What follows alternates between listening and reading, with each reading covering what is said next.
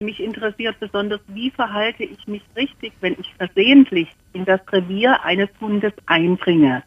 In einen Hund, der erzogen ist und auf sein Herrschen hört und dann von mir ablässt. Oder bei einem Hund, wo sich herausstellt, er hört nicht auf das Herrschen. Und bei der Variante, wenn es ein Wachhund ist. Also Hunde sind revierbezogen, da haben Sie absolut recht und verteidigen diesen Bereich stärker als andere Bereiche.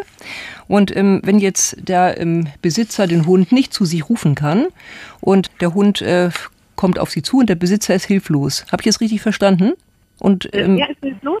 Der Besitzer ist hilflos, weiß nicht, wie er den Hund zu sich rufen soll. Ja, also er ruft zwar, aber der Hund hört nicht. Der Hund hört nicht, ja, das meine ich. Also das, äh, was er macht, hat keinen Effekt, nicht? Mhm. Dann würde ich nicht weitergehen. Dann ja, würde ich bin geblieben und ich habe mich ja. auch nicht bewegt. Nein. Ich habe gesagt und ich habe wohl den Fehler gemacht, ich habe den Hund fixiert als wie stehen, bleib stehen, geh zurück. Das war wohl ein Fehler.